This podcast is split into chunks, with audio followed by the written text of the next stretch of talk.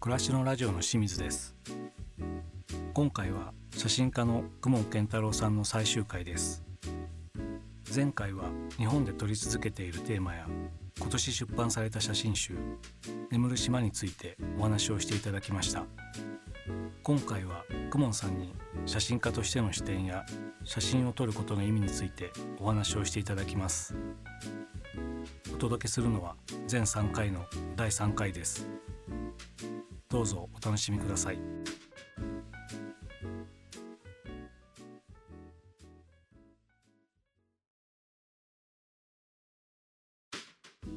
久門さん最後の質問になりますけどもいろいろ今聞いて20年近く写真家としてやってこられてきてこれから先ってどういう視点を持とうとかもしくはこういうことやっていきたいっていうようななんか考えとかありますか？うん、なんか20年って言われると20年もやってるんだっていう感じがするんですけどまあ多分その別に大きな目標があるっていうのはあんまりなくてその都度その都度やっぱり撮ってるものも変わっていくというか出会っていくものだと思うのでその目標があるかって言われると分からないんだけどでもやっぱりそのずっとこの今やってるやり方僕はあの点を打つっていうことを大事にしてるんですけどそれをずっと続けていきたいなって思ってるんですよね。うん、点を打つっていうのはどういうイメージなんですか？あの簡単に言うと僕の作品はどの写真集を見ていただいてもその1枚の写真で何かこう強烈なメッセージがあるとかっていう写真があんまり撮れないんですよ。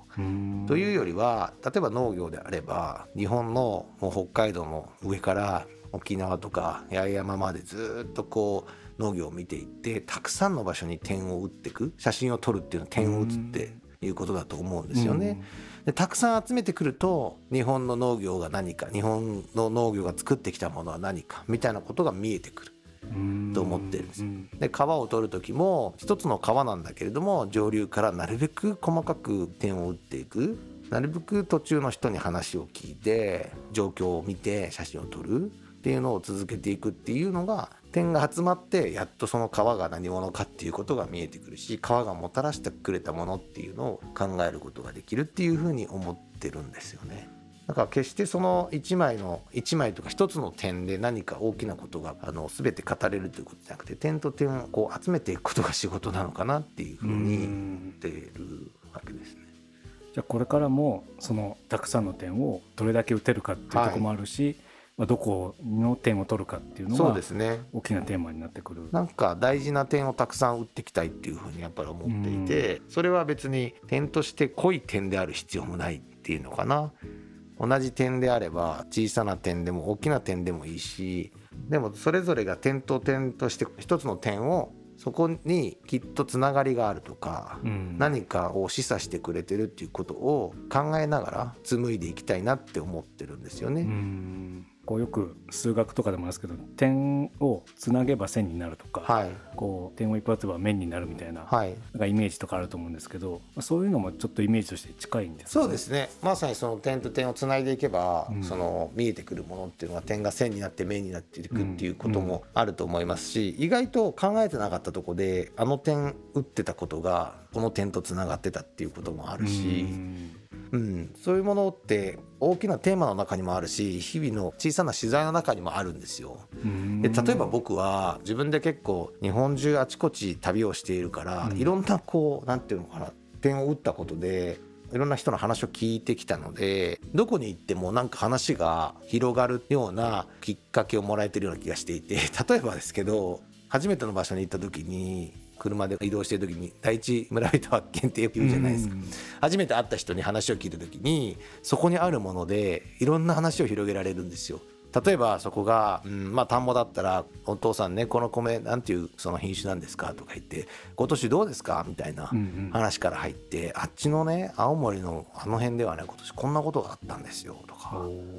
で僕の知り合いの誰々さんちはねイノシシでやられちゃってねっつったらそのお父さんは「いやうちだってこの間ねなんとかにやられたんだよ」みたいな感じで話がわーって広がっていってその土地の話を聞いていけるみたいな。でだからそれと同じようにそのあるところである人に会った時にそれも一つの点なわけです、うんうん、それとすごく遠くの場所にある点が実はこうつながってるんですよね。例えばそれは農業に関わる人っていうことでいくと同じ点っていうふうに考えることもできるだろうし、うんうん、その点がもっと大きなことを表してる点と点がつながって表していくこともあるだろうなというふうに思っている。なるほど今なんか聞いててふとなんか公文さんが江戸時代の行商の人みたいななんか情報を運んでくるみたいな、ね、イメージを今しましたけどもそういうのって一つは写真家って言われる職業とか役割の人のなんか特徴だったりするんですかねそういうの。まあ、やっぱりそもそも写真って、うん、えーと、僕最近映像の仕事もたくさんやるんですけど、うん、やっぱり映像と写真の違いってすごく大事だと思ってるんですよね。はい、やっぱり写真はまあ簡単に言うと一瞬でまさに点なんですよ、うん、時の流れの中でも点でそれが何て言うのかな。映像でできることを写真でやってもしょうがないと思ってるところがあってやっぱり写真は写真の方がいいんですよ。写真であるべきものは写真の方がいいと思っていたいので時の流れの中でもこの点って打つことがすごく大事だと思ってるんですよね、うん、さっきあの眠る島の話をしましたけども、はい、眠る島も本当に今僕が行った瞬間にある点っていうのは眠りに本当につきそうなこの場所だよねっていうところがあってでももう何年か前には例えば漁師さんはいたわけでもっと何人も住人の方いらっしゃったと。でもう何年か先にはまた新しい未来が始まっていて違うものが見えてくるんですよ。でもこの点にはこんなことが読めるよねっていうことは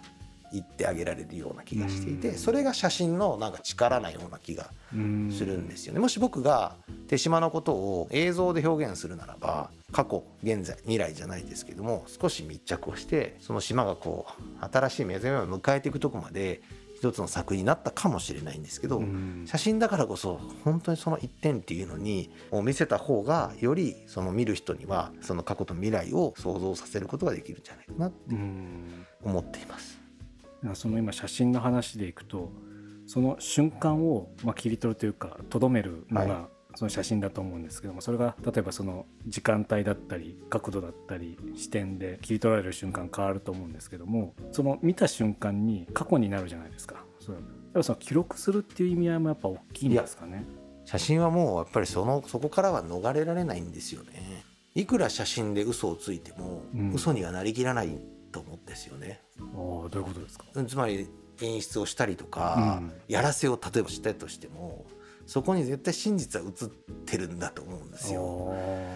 嘘はつききれない。だって映ってるものはそのものなんだもん。って思うからだから別に僕は演出をしたいとかでそんなにやらないんだけれども目の前にあるものを大事にするっていうのがやっぱり基本だと思うし、そこに意味をこう見出せるようにしていきたいっていうのがある。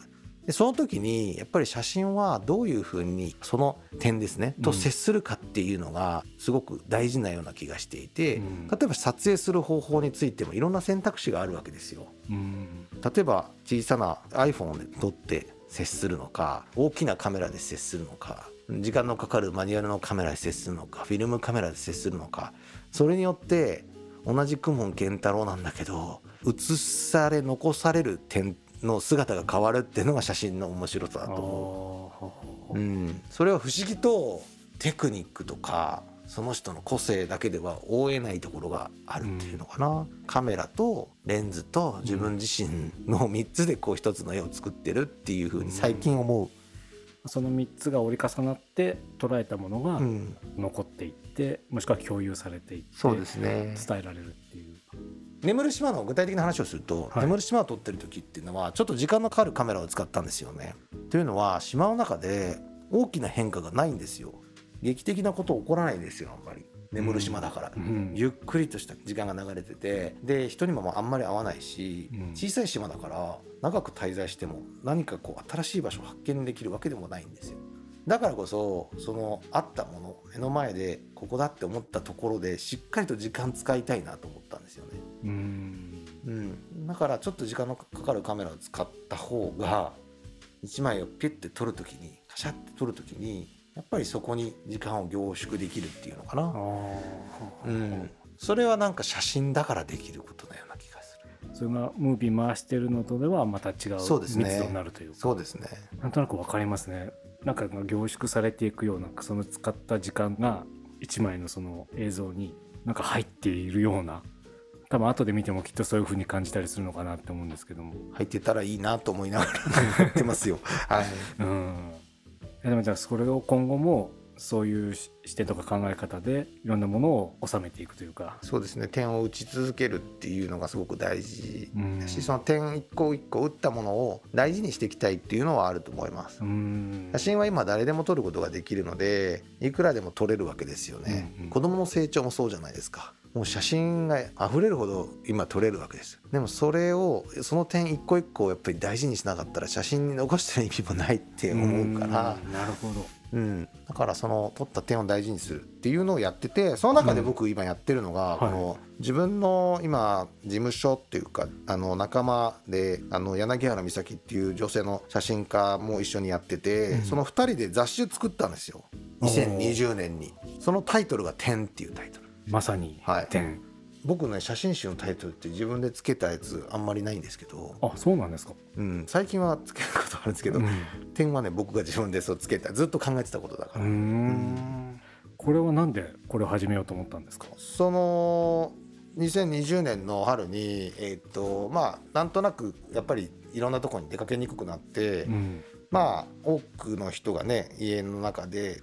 テレワークとか、うん、オンラインとかっていうのを始めた時に、はい、まあ僕たちじゃあ何をやろうかなと思ったんですよね。うん、でさっき言ったように取ってきた点を、うん。大事にするっていうのをもう一回やった方がいいねと思って、オンラインじゃなくて紙にしようって言って、うなんか今まで写真集を作ってきたけどその点と点をつないだその写真集の中に入らなかったものの中で、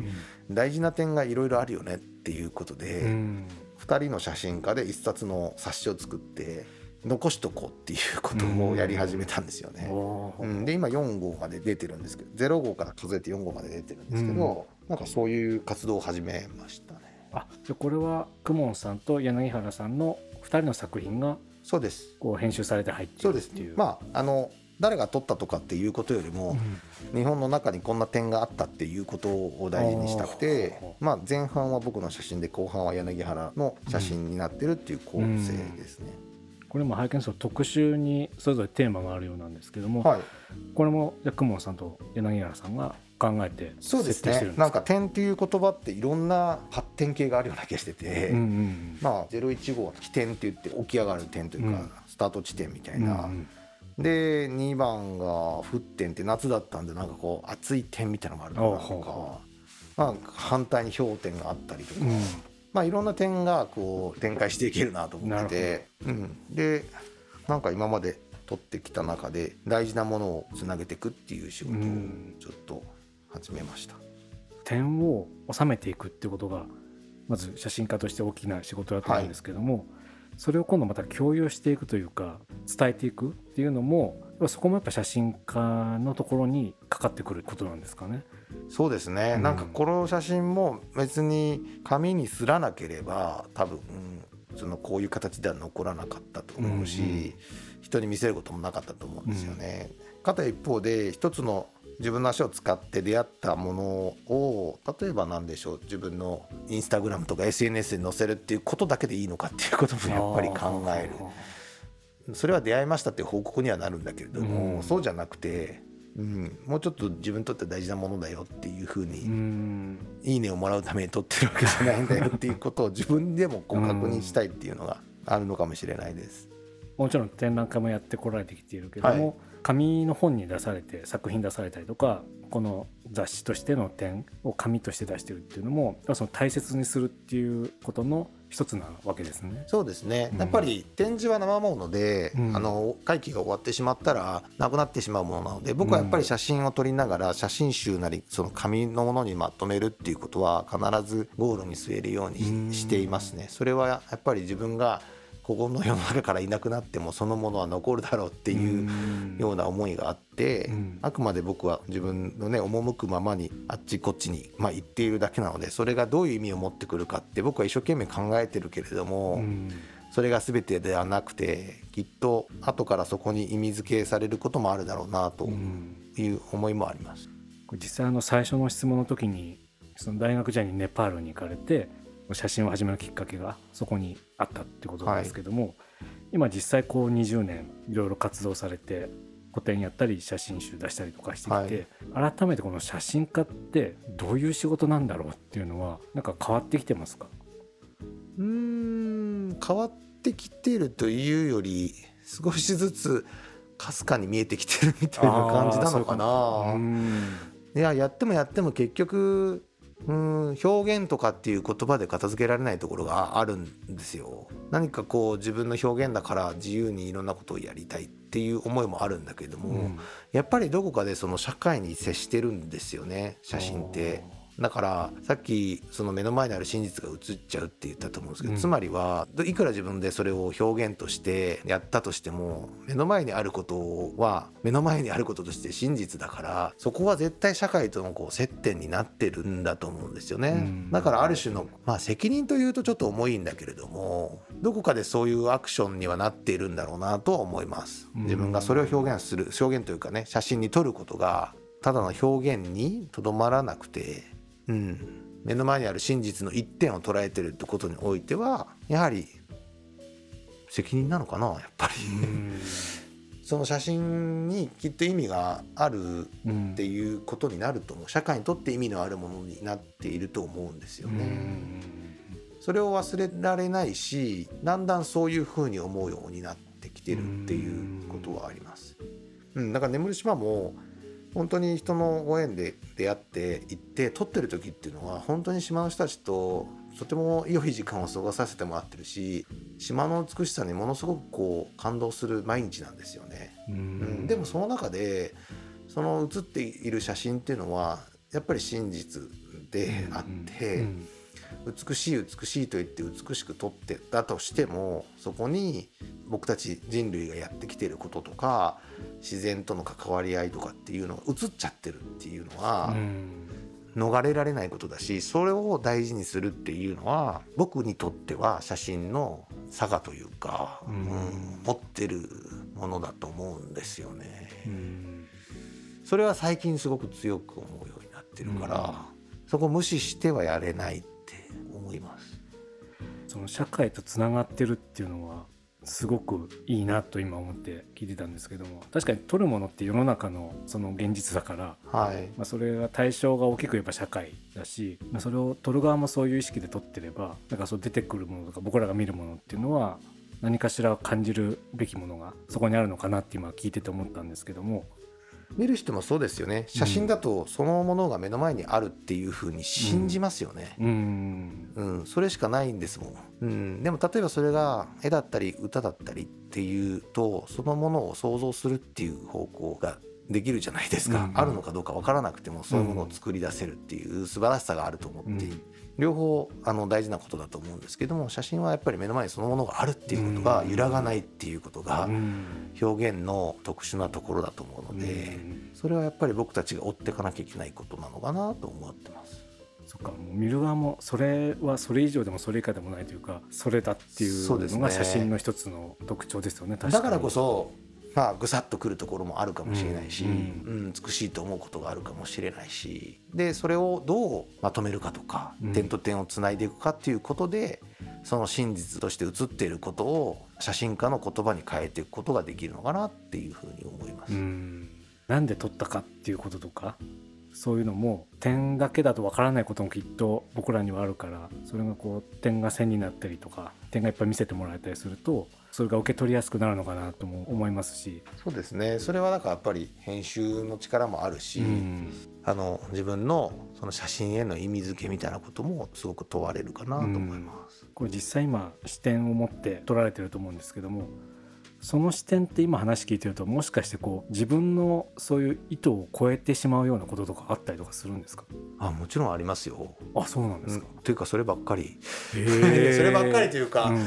うん、自分が思ってたよりもこういうふうに感じてもらえるんだなっていうのは当然ありますよね。うん、でもそれはどういうことにもあるんじゃないですか？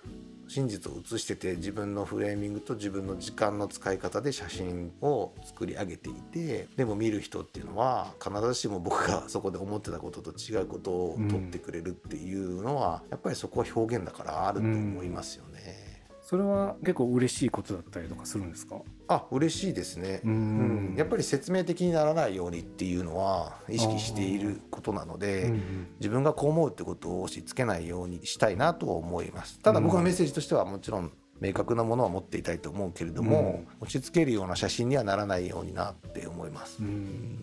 それを聞いたのは結構ちょっと前まで僕写真が苦手なところがあってどう見たらいいのかみたいなのが知識がないと作家というか写真家さんの意図が汲み取れないとか分かんないから、でも結構そのはっきりしてるじゃないですか写真っていうので写ってるものが。その解釈の仕方ってきっとあるに違いないとかと思ってて、まあ、もちろんその作家の思いっていうのは、うん。組んでほしいななんて思ってるとこもあったりとかすると思うんですけど、はい、でもやっぱり入り口は真実が映ってるってことだと思うんですよ。だからそこで自分の記憶の中にある真実とか、体験したことのあるものの真実とかっていうことと照らし合わせて何かのストーリーが生まれると思うんですよね。えー、っと無印良品の広告の中で「美味しいってなんだ?」っていうコピーがあってそれに写真を撮ったんですよ。でそれはやっぱりすごく面白い仕事だったのが今でも覚えていて、はい、結局写真で撮ってて例えば湯気が立っていてほかほかの絵みたいなことが美味しいなのかっていうのは人それぞれあるじゃないですか。はい、うんだからいろんな写真を撮ったんだけども、うん、なんかその中に人の苦労が美味しそうに見えることもあるし、うん、なんか食材がこうポロポロっと崩れてるところが美味しそうと見えることもあるしでもそれは人にそれぞれまあ写真だから視覚なのかな五感の一部にやっぱり訴えかけて美味しいってなんだろうってことを考えてもらうっていうことが写真としてやろうとしてることでそれをいざなってくれる言葉だったんですよね。僕も考えたっていう。写真のそれはきっかけであるというか投げかけであってそれをどう受け取るかはまあその人それぞれで。そうですね。っていうふうに考えればそんなに写真も難しくないというか、うんまあ、自由に見たらいいと思います。京都山科とか堺北花田で広告の写真とか店内のビジュアルとかの写真も公文さん撮ってらっしゃってそちらのお店行くときっと壁にね大きく貼られてるのが今もあると思うんですけども、結構こういう写真をお店の中で見るとドキッとしますよね。嬉しいですけどあのでもやっぱり撮ってる時に、まあ、いわゆるその商品の良さの部分を伝えるだけじゃなくて、うん、さっき言ったその真実っていうか、うん、そもそも美味しいって何ですかっていう、うん、その真実の部分を探す写真にしたいなと思ってるんですよね、だからいろんなこうノイズがあるっていうかいろんなものが関わっている絵であった方がいいかなって思っていて。ただ食材だけがあの映っているということじゃなくてそこに関わる人そこにそれを育てた土が映ってるとか、うん、まあ、空気が映ってるみたいな風に見えた方がやっぱりその見る人にとってもいろんな美味しいっていうのを想像できるかなと思うので、うん、そういう写真を撮っていきたいなと思ってますよね。ちょっとドキッとしたのが空気が映ってるっていうのが。いやそうか写真で空気も映るんだって今思って。いやそれはちょっと、うんあんまり。でもなんかなんか伝わってきましたでも今。でもやっぱりこのパン屋さんでね朝バーってみんなが出荷間際にバーってやってるとこって独特の空気があるんですよ。うん、あの豆腐屋さんでお豆腐を揚げてる人たちのところの後ろに行くと当然熱っていう空気もあるんだけど暑いっていう空気もあるんだけどもそれ以上になんかこの美味しい食材を早く調理して早くお客さんに届けたいみたいなのがもう。ひしひしと伝わってくる。うん。うん。なんかそういう空気は写真で写ると思うね。なるほど、うん、これねラジオなのでえこの写真ですっていうのは見せられないんですけども 逆に想像していただいて、まあ、その正解はお店の中にあると思うので、はい、あの近くの人は言っていただければと思うんですけども、うん、今回会う前に写真家って何なんだろうなって僕の中でちょっとつらつら考えてたんですけども話聞いてすごい納得度が上がったというか分かんないです。僕も考えながらやってます。今誰もが写真家というか携帯でバシャバシャ撮れて、はい、いっぱいもう氾濫してるんだけどもその中で本当職業としてされている写真家フォトグラファーっていう方がどういうふうにされていくのかとかどういうふうにしてるのかっていうのはなんかすごく疑問に思ってたんですけどもでも公文さんの考え方を聞くとなるほどそういう一点一点を大事にするとかその点を意識してやっているとかっていうところは、はい、やっぱこう違うなとか それがやっぱ写真家ってそういうことなんだなってすごく感じましたね。まだまだいろいろ聞きたいんですけどもちょっとお時間になってしまったので、はい、この辺で終わりにいたしますが質問の中でいろいろ出てきた公文さんの本っていうのは、まだ書店で並んでるものもありますし、はい、最新号の「眠る島」はい。に関してはクモンさんのサイトから買えたサイりとか。トから連絡をいただければ買えるっていうのと、まあもちろんあのヨーロッパでは本屋さんに並んでるのでネット通販みたいなので買えるのかなと思います。はい。まあ、今アマゾンで検索するといっぱい出てきますし、ね、なんです。そうなんです。多分どこかで買えると思います。うんはい。ぜひあのクモンさんの作品も手に取って見ていただければと思いますが近々まだはい展覧会の予定とかってのはこれからあるんですか、あえっ、とですね今はまだ具体的には決まってないんですが、今年僕はあの漁師カレンダーっていう気仙沼漁師カレンダーというのの撮影に取り組んでまして、はいえっと、来年のカレンダーを撮ってるんですよね。でそれは今度漁師がテーマになってるのでまたちょっと違うものになるんですけど、うんうん。それをどこかでお披露目できる場を作りたいなと思っています。はい、これだから2023年のカレ23ンダーとして年カレンダー今ですね。今撮はいってらっしゃる、もう撮り終わって大体出来上がってるっていう感じで。あと印刷するだけみたいな。そうですそうです。その話もねまたちょっと次の機会があればはい。ぜひ聞いてみたいと思います、ありがとうございました、はい、ありがとうございました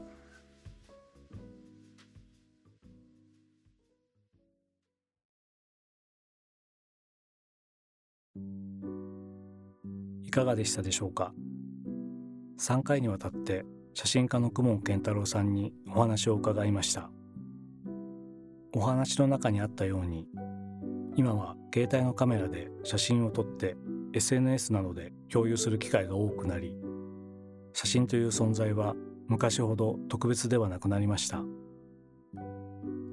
そういう現代で写真家は何を考えてシャッターを切っているのかとても興味深いです。クモンさんは点を打っているとおっしゃっていましたが点という見立てはその瞬間ということでもありその場所を指すものだと思います。そしてこれらの多くの点が写真家の視点によって編集されその中に漏れている意味が見えてくるのではないでしょうか。点と点をつなげる。